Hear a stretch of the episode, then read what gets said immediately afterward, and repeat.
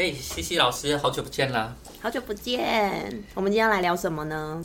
国际上发生一个大事件，最近国际上的大事件很多哎，是哪一个？嗯，主要是有关于英国的，你猜得出来吗？啊那太明显了吧？就是女王的，就是逝世哦。女王就是伊丽莎白二世女王，那她离开人间了，她到别的星球去当外星人了。嗯，没错，就是这个事情。我想说，我们可以利用这个 podcast 来聊聊一下女王的生平。那我们从命理方面，不管是从东方或西方来看看女王她的人生。嗯，她人生真的蛮精彩的哎，嗯，跟她的衣服一样精彩。没错，我们从网络上一看就看到她，哇，七彩霓虹灯。所以，我们这个主题要叫做什么？嗯，我们这个主题就来讲一个七彩女王的一生好了。嗯，那以东方老师来看，就是女王的一生有什么特别？你觉得从面相来看好了，以以女王的面相来看，为什么她会当女王啊？我来说一下什么样的人呢可以当女王呢？重点是她要够女强人。很多女王，很多女孩子啊，如果她当上女王，如果她命格不够的话，坦白讲，很容易就下台了。啊，所以就是有一种上去两可能两三年就下来，没办法像呃伊丽莎白二世女王一样，就七十年在位。没错，没错。那我们从面相上来看一下，伊丽莎白女王呢，她是什么样的面相？大家对她的想法，你第一眼对她的想法会是怎样？我第一眼对女王的想法就是她的脸宽宽的，对，宽宽的，然后呢，皮肤呢，白白嫩嫩的，白白嫩嫩的，看感觉好像很好摸。对，没错。那她女王呢？我们第一个印象就是她是正方形的脸。嗯，在我们的面相学来讲，这个叫做金型人。金型人，所以他是金星人吗？不是金星人，是金型哦，是人。金星，是五行中的金型人。没错，木火土金水的金型人。那这种特质的人呢，特别的贵气。嗯，金型人会有什么样的特质？除了就是脸方方的之外，除了脸方方的之外呢，他们的外观上皮肤会显得比较白嫩白嫩的。那会不会是白种人都是金型人？嗯，偏多一点。就是 如果你是亚洲人的话，坦白讲，如果你是金型人呢，就会比较好一点，因为我们黄皮肤的在颜色上比较能区辨出黑色跟白色，还有黄种人的皮肤。哦，是因为就是如果以那种我们都说欧巴 day 啊，或北霸 day，所以是北霸 day，就是可能激情人的几率就比较，高。没错。就像我举一个例子，像是我们的张忠谋董事长，嗯，他也是皮肤偏白的哎、。他脸也方方的、哎对，她也脸方方的，有没有感觉她跟我们的伊丽莎白女王其实有点类似？哦，有一点哦，有一点，你一说就感觉，哎、对耶，他也是方方，然后脸也是肉肉的。对，那这种人往往在年纪比较大一点的，头发都容易偏白，哦，所以那种枕头白发的，对，看起来就有一种睿智的长者的感觉。哦所以就会有，所以金型特质就是第一老的时候会整个头发白，然后脸方方的，然后白白的。对，没错，这个是我们判断一个金型人比较明显的特征。那女王她就是标准的金型人，所以她天生的个性呢，就是比较高贵一点，很符合她英国贵族的一个象征。所以，嗯、当女王她她会这么在位这么久，也是因为他的高贵度很高吗？嗯，其实还有另外一个想法哦。嗯，他的八字啊，我有特别从他八字命理来看，嗯，他是在维基百科上查询的是一九二六年四月二十一号上午两点四十分，以剖腹产的方式在伦敦里面去做出生的。哦，她是剖腹产哎，对啊，很很厉害，在那个年代，一九二六年就可以剖腹产了一。九二六年就剖腹，我哦，抱歉，我会觉得一九二六年。我我一直觉得是那个时期，应该大家都是自然产，然后很容易很难产啊，什么的问题很多你。想看那时候我们中国才刚准备迈入民民国的时候，我记得那时候应该军阀割据时代吧？哦，真的吗？哦，啊那时候就是用他就用剖腹产的方法出生的。我还怀疑啊，那时候他身边啊可能会有一个东方的命命理师，告诉他几点几分剖腹会比较好。哦，真的有可能吗？所以几点几分也关乎了他就是是否命格搞鬼嘛？对，没错，因为他出生的这个时，出生这个时啊非常的好，他自己的本身的八字日元带魁罡，哈，老师，魁罡有点太难了，魁罡是什么？我们八字里面如果带魁罡的人呢，通常老一辈的人说哦，这个就是不能吃牛哦。哦，所以不能吃牛，是因为魁罡的人需要。嗯，他们是有当官的格局啊，当官的格局是啊，那个做官的官，不是官溜溜的官。哦，当 当官的格局 好难念哦，当官的格局，所以有魁罡的。那如果如果就是我们听众朋友想要知道自己有没有魁罡，可以怎么样搜寻呢？哦，我们会在下面连接。会有连接上如何排你自己的八字。那如果你想要了解你自己的命方盘的话，也可以洽我们的 Facebook 或者 IG 的资讯哦。哦，好，那所以如果了解了我有魁罡这个本职的话，会第一会容易当官，会不会容易考上公务员，也是一种呢？对，也是一种。那我们在八字命理的人来讲的话，魁罡他个性比较强硬一点。那他本身对自我的要求跟对别人的要求也会比较高。哇，就是女强人呢。没错，就是女强人，很符合她的个性。那那他会双标仔吗？因为她对别人的标准比较高。其实啊，年纪轻的时候，她可能会比较会有这种个性。嗯，因为我我听老师说，她你说她对别人要求高，对自己要求高，会不会以自己的标准去要求别人？其实也是会的。嗯，我们知道，其实她在我们台面上的时候，她是一个非常棒的女王。但是呢，当她到晚年的时候，她有一个。比较有名的状况，就是他的几个小孩子都发生了一些婚姻上比较不好的问题，甚至还有因为狗仔追逐，然后死掉大家所很爱戴的戴安娜王妃。嗯，对，这个事件真的蛮轰动的，哎。对，没错，就是因为他以。贵族英国贵族的标准来对待很多的人，所以有很多不为人知的那一面。当然，这个是家事啊，我们也不方便说什么。嗯，而我有查询到啊，就是女王她曾经当过军人呢。对，没错，她曾经当过军人，而且你知道吗？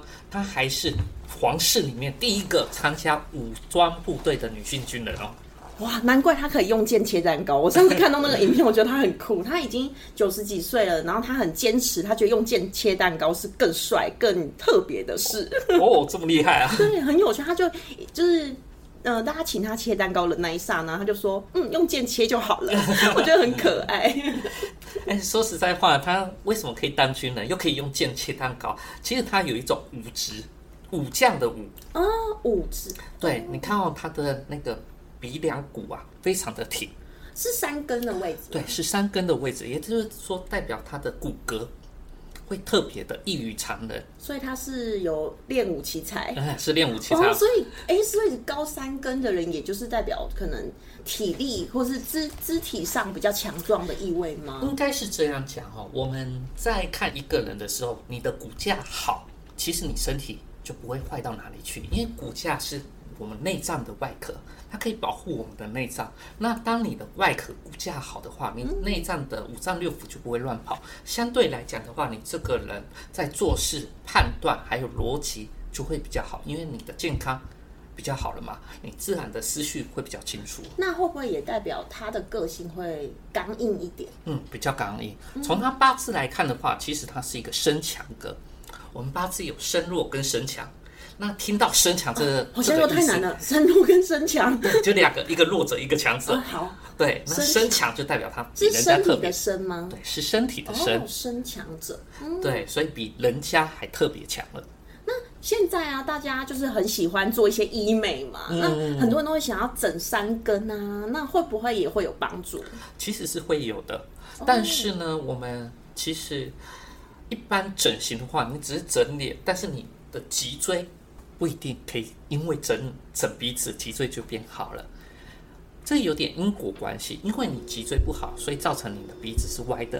哦，所以是脊椎，哦，鼻子是脊椎的，就是有点像前因后果的那种感觉。这个我举一个例子好了，就像我们在看马的时候，你看马的鼻子很挺，嗯，它的脊椎就一定好看，它的体态就一定好看，因为它的鼻子是连接到它的脊椎的。老师，你懂得有点太多，所以是连看马都是因为这样子。对，那他我从另外一个角度来看，他的骨骼为什么好？我们来观察一下他的牙齿的部分。哇，他牙齿真的很整齐，我真的很整齐哇觉得很神奇耶。他九十几岁了，可是他牙齿就是他笑的时候就很明显就知道他牙齿很整齐，而且人家不是说美女笑起来只能露出几颗牙齿八，颗八颗，对，八颗牙齿，标准标准八颗牙齿，真的是太漂亮了。年纪很大还可以那么漂亮。嗯那我刚刚为什么会提到牙齿呢？因为牙齿是我们露在外面的骨头，嗯，所以当你的牙齿好，你的骨头其实差不到哪里去。牙齿好，骨头就差不到哪里去。可是如果容易蛀牙呢？哦，那你可能你的骨头就可能那我可能有这个问题。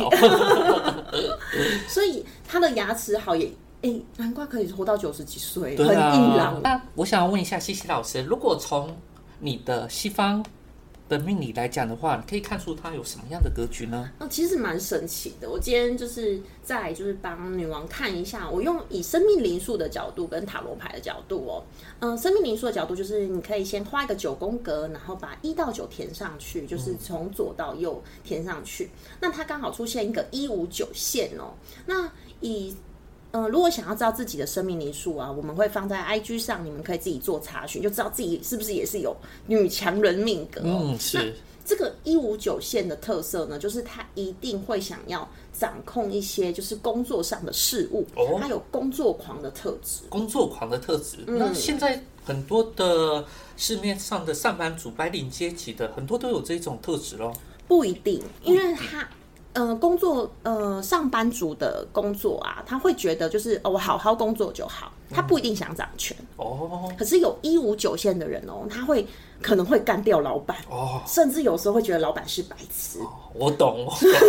所以他会比较像什么呢？他会如果他在一间公司工作，他会很努力的想要学的精通，学完之后自己出去开业，哦，所以他是有目的、目目的性的为老板服务了。嗯有可能，甚至他就是一定要有掌权，就是当主管类的。OK，嗯，哇哦，所以女王就有这一条很明显的线，但是比较特别的是，女王是浪漫的女王哦，没错。她不止掌权之外，她还浪漫哦。从我这边看的话，因为她还有配上一个三六九线哦，对，那三六九线呢，它就会出现一个浪漫的特质，嗯，是所以他才会穿着七彩的衣服，对于外在，而且她的生活仪式感非常的丰富哦。哦讲到浪漫，我们不得不提一下我们英国女王她的自由恋爱的王室婚礼了。对呀、真的，我有看，那 Netflix 有现在有王冠有在，就是就是有介绍女王的生平哦。嗯我看到他们是自由恋爱的时候，我真的吓一大跳，因为我真的对女王生平没有很了解，对所以我那时候查询，然后跟看到那个影片的时候，就觉得哇，原来她是自由恋爱，在那个时期又是皇室，没错，听说了，他们传统家族啊，对他这个嗯先生其实是不是那么的赞同的样子。嗯，应该会耶。如果在那个时期，他又是王室接班人呢。对啊，但是只不过听说啊，她看到第一眼老公就觉得这个人非嫁不可，我就是要他了。而且很坚持己见哦。对，从八字上我们也可以稍微看了一下哈、他八字的话，年柱跟他的日柱两个是互相克的，我们叫丙庚相克。丙庚相克，对，上面的为丙，年柱为丙，日柱为庚，那是火克金，所以年柱代表是传统思想，那日柱代表自己，所以其实他们这个婚姻啊，对传统家族来讲，在当时应该会有面临到很大的一个挑战。